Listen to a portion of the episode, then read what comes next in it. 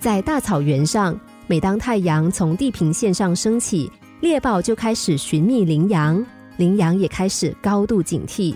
千百年来，它们就处于这样的速度和生存能力竞争中，两者都是地球上奔跑最快的动物。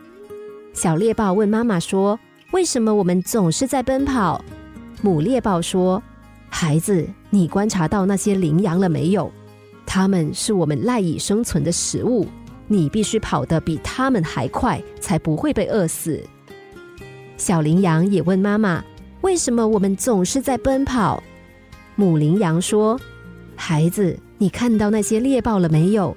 它们时刻都在寻找机会吃掉我们。我们只有不断的奔跑和闪躲，才能活下去。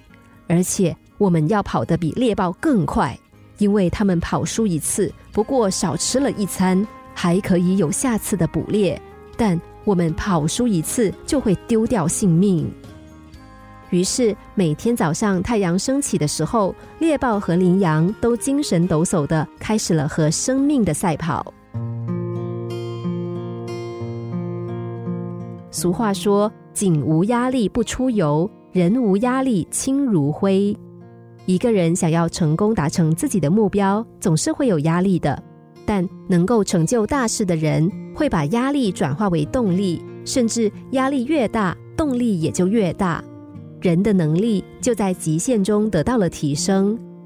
相反的，一个人的路途如果走得太过顺利，缺乏压力，就容易沉于懒惰，缺乏挑战人生的热情。人们最出色的工作，往往是在处于逆境的情况下完成的。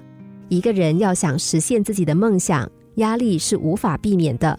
这是一个竞争的社会，想要成大事的人，因为目标高远。压力可能会更大，正因为如此，我们才要用坚强的意志、恢宏的气度、宽广的胸襟去承受，将压力当成人生前进的动力。